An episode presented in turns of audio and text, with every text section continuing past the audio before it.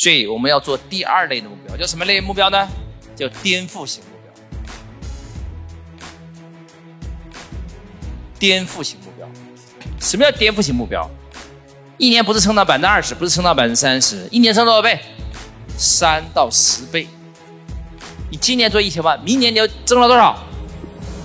要做到三千万，甚至要做到一个亿，才叫颠覆型目标。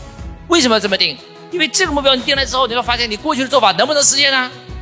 你实现不了，逼着你去想更好的办法。工厂产能一年能放大十倍？你是放大不了的。啊，员工你一年涨三倍、翻三倍，这是很难的。你整个管理体系你就能接一百人，突然间变成三百人，你整个管理体系崩盘了。颠覆性目标，它会逼着你去改变过去的做法，不要走老路，只能走创新的新路。所以尽量，我鼓励企业家定哪一类的目标啊？延续型的还是颠覆型的？颠覆型的。那你会说，那实现不了多没面子啊？那你没实现三倍，你实现两倍，它也比你过去的延续型目标要好吧？那对不对？所以要想办法突破什么？突破自己能力的极限。目标是用来激发你的智慧的，大目标激发大智慧，小目标激发小智慧，没目标就怎么样？没有智慧。